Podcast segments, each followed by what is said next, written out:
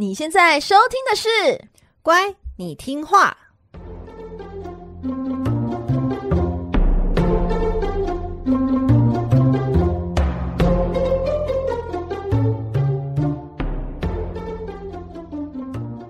每集介绍一幅名画加一则故事，从故事的关键找出欣赏艺术的线索。只要听懂故事，就能看懂名画。现在跟着我们一起乖乖听话。So full of Vicky。大家好，我是葵花子。嗨，我是佩金。欢迎收听《乖，你听话》。各位小乖乖们，你们好哇！每集介绍一则故事及一幅名画，希望你听懂故事就能够看懂名画。上集节目中，我们已经聊过了希腊罗马神话中的众神之王宙斯他的一段把妹史。这一集呢，我们要介绍他的亲哥哥黑帝斯的爱情故事。我觉得不是黑帝，不是爱情故事。嗯，对我而言是啊。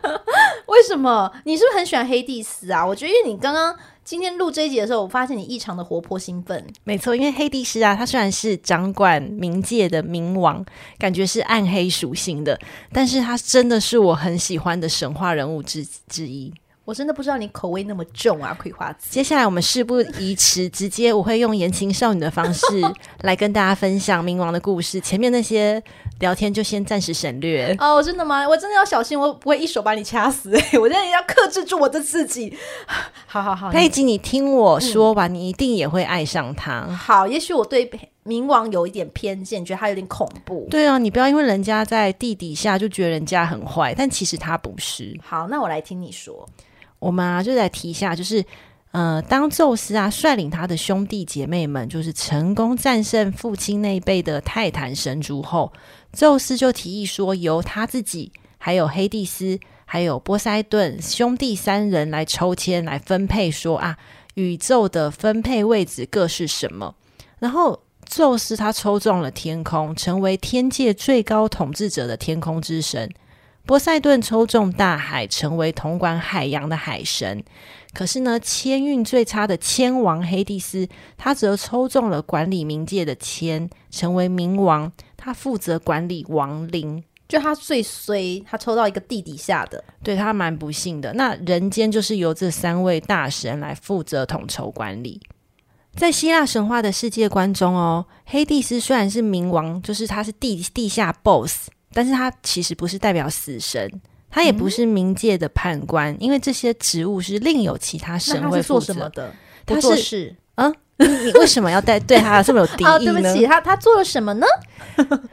他是负责管理这些呃冥界的所有的事物，然后呢，他的形象给人虽然非常的冷酷。又很严肃，可是却一点也不邪恶。他为人是非常的公正又公平，所以把这些冥界的事物处理得井井有条。和那一群住在奥林帕斯的众神相比之下，他简直就是一个非常值得信赖的神。也因此，我跟你说，明眼明眼人都知道，在希腊人的眼里。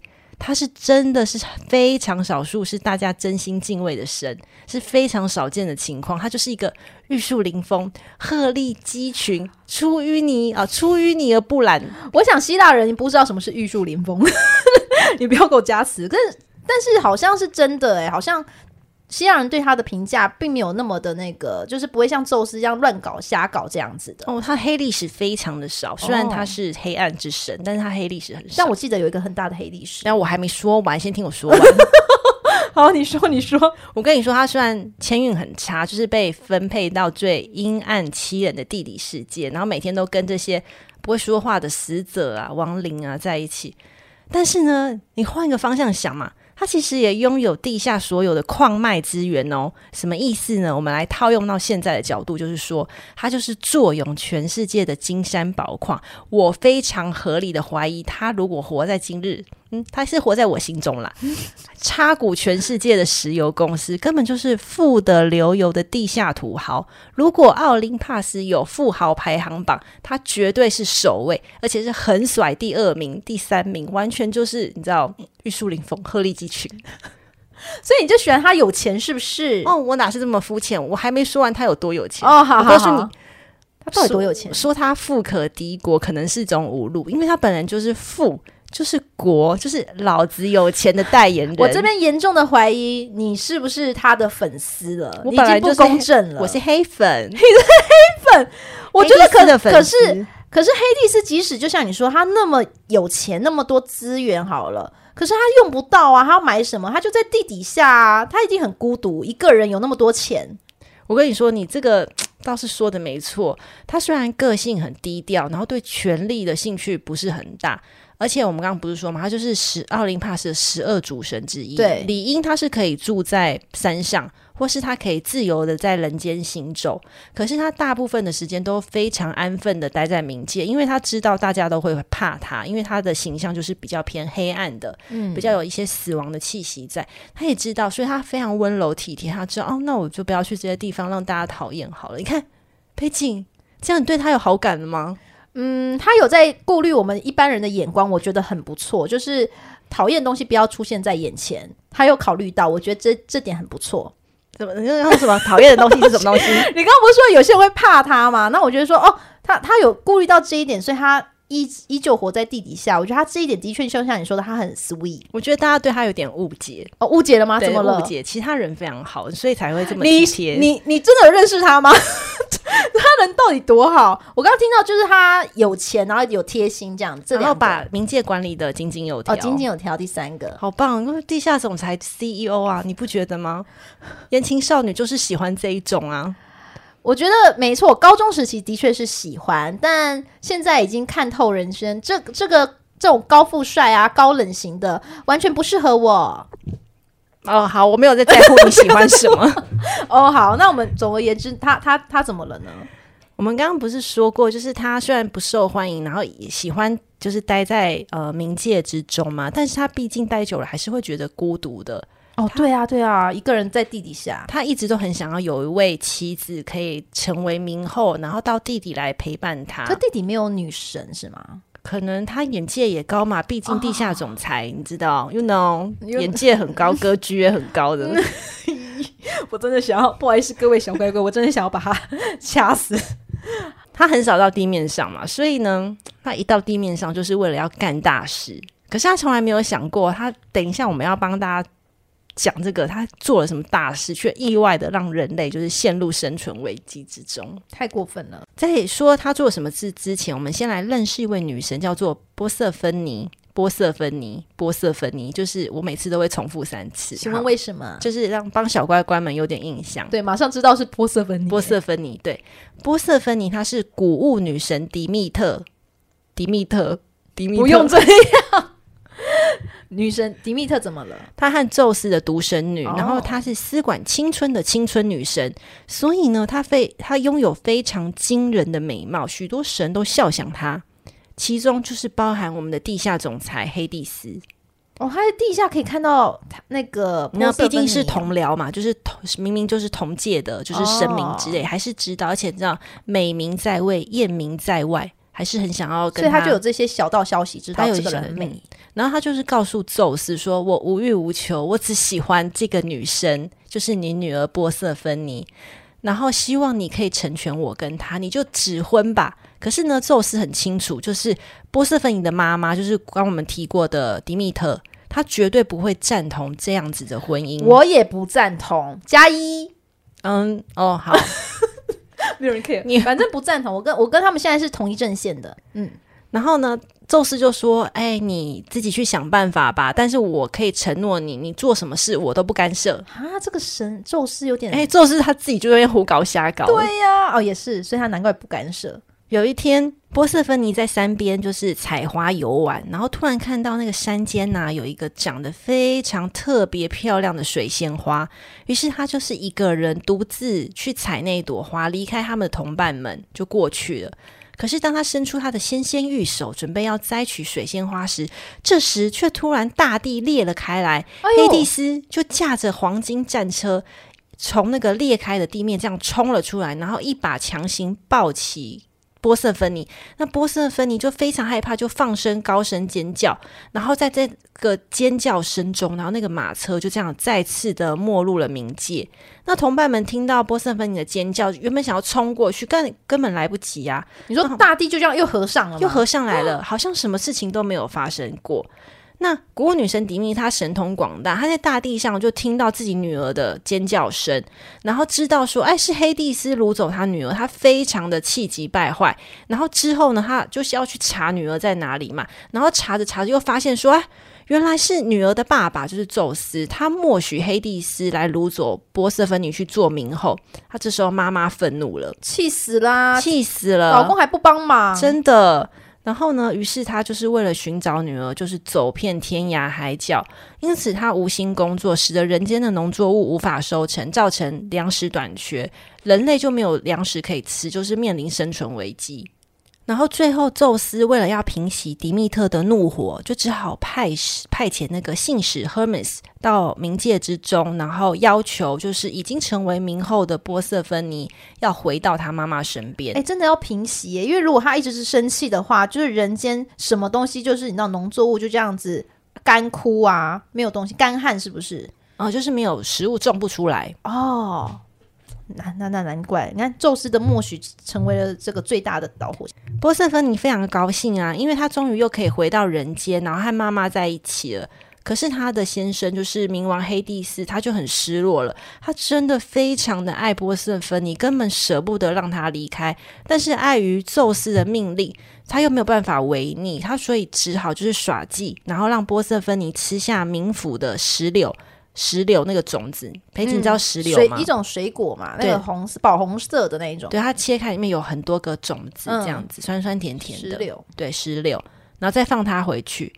然后呢，波瑟芬尼这位青春女神就重返了大地。那妈妈迪密特呢，就见到宝贝女儿终于又回来了，然后也开心的履行她的职责，然后让万物再次的复苏，再次的生长。然后大地丰收，人民从此就不会再有饥饿的危机了。然而，波瑟芬尼离开冥府前啊，你记得我们他不是吃下了那个石榴，石榴对，石榴的种子。但是只要有人吃下食物的种子，就有每年就必须要有一段的时间要待在冥界生活，要不然会丧失生命。哈，你是说他吃了冥界的东西，所以他必须回到冥界？是，那不就很像那个《神隐少女》中那个千寻的爸妈吃了那个那个地方的东西，所以变成一只猪，要留在那边。对，好像食物会，你吃了哪一个哪一个地区的食物，就食物中毒了，就食物中毒类似。天哪，好恐怖！就因为用用这样的方式让他继续留在冥界哦。对，所以他是每年当他回到黑暗的冥界的时候，他陪伴冥王黑帝斯时，他的妈妈就会陷入哀伤难过。那大地就会再次的陷入寒冷的冬季，然后当女儿就是可以从冥界回到人间或是神界的时候，她妈妈就会开心，然后大地就会复苏。所以呢，这也是希腊神话故事中就是关于四季由来的故事哦。所以我们现在有春夏秋冬，所以等于是说波瑟芬尼是在春夏的时候陪妈妈，然后秋冬的时候陪那个冥王。对，他所以一半的时间是在。呃，冥府一半的时间是在人间，这样。哇，吃两颗种子就要付出那么大的代价哦，那不要乱吃呢。哎、欸，真的不要乱吃，这倒是真的。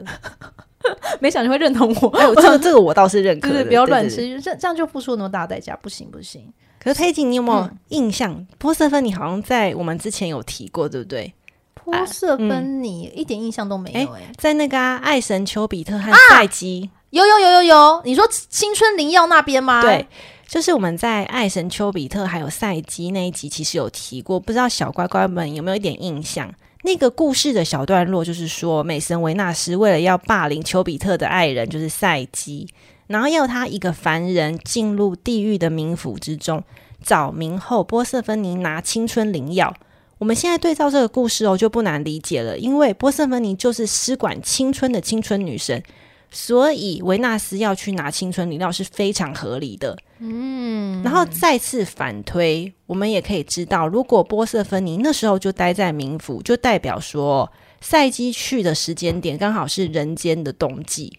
我觉得拼凑这些故事很有趣哦，所以我常常会对照一点一点就这样子拼起来了整个的样貌。对，我觉得蛮有趣的。哦，原来是这样子。但是我还是对冥冥王这样子抢抢夺这个波瑟芬妮还是没办法认同啊。请你认同一下他讲，因为因为他在所有的故事中就就只有这一个小黑历史，小黑历史，其他都是一个公正的形象出现。他有喜欢的女生，也许他就是不善表达，毕竟高忍了那么久。哎呀，我真的希望葵花籽哈可以。把从那个言情小说里面，当然拿出来一点点哈，拿出来一点点。哦不，别这样，因为我真的其实说到这边，这个故事我后半段有被你就是觉得，哎，冥王其实也是真的，就像你说，他其实有在做事情的，然后也没有在胡搞瞎搞，他只是为了心爱的人抢夺了他，就那么一个小黑历史。所以我正在在寻找这个画的时候，我真的苦恼了很久，因为画这个故事的画家。蛮多的画这个题材啊，抢夺的部分。但我今天呢，要为小乖乖们选的这幅名画呢，不是掠夺的场景，而是波瑟芬妮归来的场景。所以这幅画呢，没有黑蒂斯。Excuse me，你有没有搞错我们今天的主题？我没有，完全没有搞错。因为如果你不知道这幅画的话，你完全呃，你不知道这幅故事这个故事的话，你完全不知道这幅画竟然有那么深的感动跟希望。波色芬妮的归来，我没有在在乎他要归去哪。我的总裁呢？你的，为什么我们我们不是有先说好要介绍总裁吗？总裁我真的看来看去就是看不顺眼，就是我我我我想给大家一些正能量啦，好不好？因为我们上一集宙斯也在掠夺人家的那个妻呃女子啊，这个的话。我来一个，就是他被掠夺之后，回到妈妈的怀抱，那样子希望充满爱的画面，我给大家来震撼感动一下。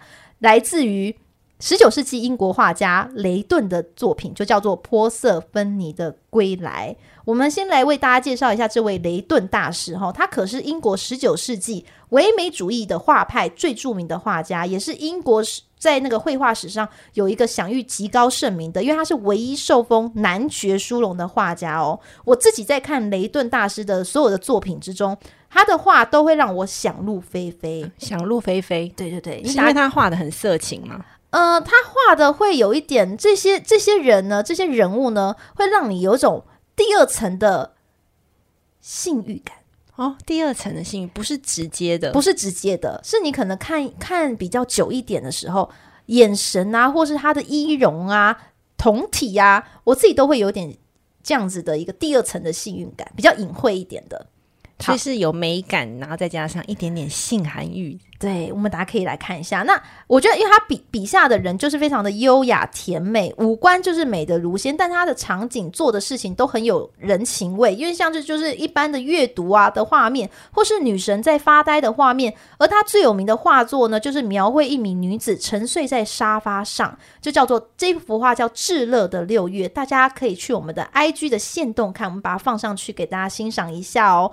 那我们今天要来欣赏雷顿这个创作的是波瑟芬尼的归来，小乖乖们，我们打开 IG，葵花籽打开了吗？嗯，好啦，打开，勉强 勉强接受一下啦。OK，我们来看一下哈。你可以看到画面中有三个人物，他这个画中描绘就是波瑟芬尼呢，在最后使者赫米斯陪同之下，终于回到了母亲底密特的怀抱啊！撒花一笑哦，这幅画的时候我自己很嗨，好对，因为我真的觉得很开心，你知道，远离了自己，远离了冥府这样子。这幅画的配色呢，它运用到很多饱和的颜色，你有看到橘色啊、黄色啊、咖啡色，但是你却发现那么重的颜色堆叠起来，却呈现出非常柔和的氛围。这就是雷顿雷顿他一个很著名的一个特色。而构图的方式呢，因为波瑟芬妮是从地狱的民间上来的，所以母亲是从地面上来迎接女儿的，所以是一高一低的。那我们可以注意看。呃，雷顿在画这个母亲跟女儿的肢体的语言。母亲呢，你有发现她是双手张开的，是一种呈现大爱奉献的一个形象。而小女儿呢，她仿佛就像回到小 baby 时期那种婴儿讨抱抱式。有没有看到她是双手向前的？你们可以观察一下那些小 baby 啊，邻居家的小 baby 啊，他们是不是吃奶嘴要抱抱的时候，都是双手往前往上要大人抱抱呢？所以啊，画家把波塞芬妮的手势就是往前延伸，代表对妈妈爱的渴求。而这时，画家在正中央的，就是我们这一幅画正中央，你有发现是在哪里吗？嗯，如果是用画直线、对角线这种，好像是哎，怎么是一个空白，对不对？对，就是我们整个眼神聚焦的焦点是波瑟芬妮双手间的空白。那我们就是你知道艺术鉴赏课的时候，老师最喜欢问你的问题就是：哎，你觉得这个空白是什么？因为没有标准答案，每个人都可以自己想具象或抽象的。那我来问葵花子，你觉得那个空白是什么？如果是要给一些比较官方的，你知道老师会喜欢的 说法，应该就是母爱跟爱吧？你觉得是爱的部分？嗯，就是他用一个阳光明媚，刚好一一个阳光灿烂的一个颜色，然后刚好在他们的手的交接交接处。对，因为我因为这个的话是没有标准答案的，所以我自己是觉得它中间的，因为它是波瑟芬尼的归来这幅画的名称，那中间那个空白，我觉得就是代表希望，因为他就是他第一次被就 Hermes 把他带上的时候，终于在看到妈妈了，等于是他有希望回到妈妈的怀抱那种感觉，所以有爱啊，有希望的感觉，所以这一幅画就是让我有感受到这样子的感动。那个空白，你刚刚这样子讲，我突然想到就是。那个西斯丁大教堂哦，不是有个创世纪的一幅图，是那个上帝还有亚当那个手指，对，手指交接，其实快要交接，但还没有交接，中间也留了一个空白。我突然想到，你这样一问，我突然觉得有那种感觉，就是他虽然留的是空白，但是下一刻你可以感受到他们即将要拥抱在一起的那个瞬间的感觉。对，因为很多人说，有时候画作留的空白呢，反反倒就是让。呃，观者有很多的想象力，就好像是留在这里，因为很多人说那一幅《创世纪》，如果它是连接起来的，反倒就不会成为世界有名的画作了。所以像他们这样子中间留空，就是呃，一般可能画家可能就是直接画两个就抱紧紧嘛，然后就感觉是已经是已经抱的那个瞬瞬间，但他抱他表现的是那个。呃，还没有抱到那个瞬间，所以你脑中就是可以自动去补他们下一刻会有多么快乐。对，而且他的归来的那种喜悦感、感动，你可以在这样的一个瞬间，你会自己自己加倍的一个感受力会更加强。嗯、所以我觉得这这幅画会让我感受到，就是比有画黑蒂斯的，让我更想跟大家分享。好啦，如果是以这样的层面来说，我我原谅你了。那如果想要看有黑蒂斯的话呢，可以去葵花籽的部落格看呢。我相信他应该是有非常多黑蒂斯不同的面向的。我已经收集好了，各位，我已经收集好了，你就直接打开那个链接上面那个葵花籽的部落格。OK，那葵花籽今天呃这一集怎么最后尾韵竟然是那么的低沉呢？没有，因为我还在思考说，哎，我都前面介绍了这么多。你知道高富帅人哎，佩锦，你嗯，你的生命中有有遇过这样子的男生吗？哎，我跟你讲，我我没有遇到什么富啦，但是我遇到过高冷帅，嗯，就是那种学长式的高冷帅，一堆迷妹啊学妹，就是哇，学长好帅这样子。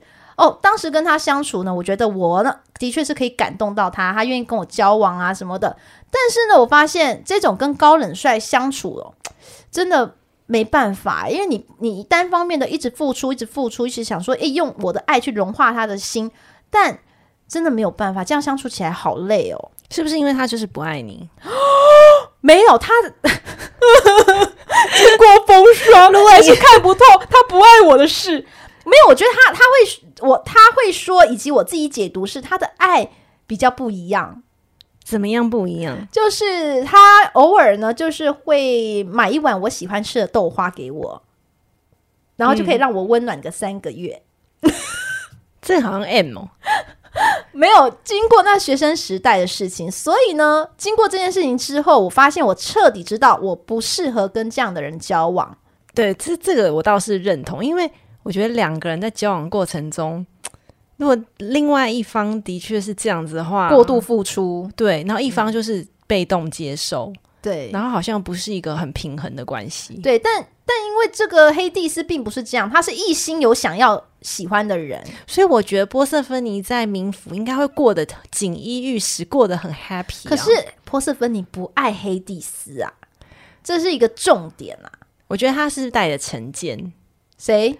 波色芬妮，你我跟你讲，那黑帝斯如果好好的讲，你要想啊，黑帝斯如果不是一下就抢夺，可以他可以拿着他驾着他的黄金战车去找波色芬妮在采花，就说：“哎、欸，小姐，要不要上我的战车来秀一下？”啊也许波色芬妮就觉得哇，好帅，好帅哦，对不对？他怎么可以这样？人家摘一个花，把那个大地裂开掉下去，谁会喜欢？你这个倒是真的，真的对啊，他就是先现在都还是要礼貌嘛，女生都喜欢一种绅士的礼貌啊。好吧，他。这一方面的确是没有做到他该尽的礼仪，他应该要用好好的方式去迎娶他喜欢的女生。对，有可能他自卑啦。但我还是想要平反一下，也许他就是长期待在地底，然后不知道怎么。追女生哦，有可能有一种误解，对他可能误解，因为可能他以为人人间的人都怕他，神也讨厌他，所以他以为他只能用抢夺的方式，殊不知他有很多条管道呢。黑蒂斯、嗯、，Hello，所以你现在可以更理解他，那你有喜欢他了吗？嗯、呃，我可能不讨厌他了哦，好了，只是他用错方式了，哦，好吧，所以我们奉劝小乖乖们，就是对于心仪的另外一半，你还是要。要使使出适当的、有礼貌的交往方式，嗯，这样应该会有更好的结局啦。对，好，那今天和大家分享的名画会放在我们乖你听话的 IG 和葵花籽的部落格上哦，一大堆黑蒂斯的照片可以看哦。个人秀没有个人秀，个人秀。对，好，那连结都会放在我们本集的 Podcast 资讯栏里面，欢迎大家追踪我们。好，那这个频道是乖你听话，我们下集见。拜拜，拜拜。Müzik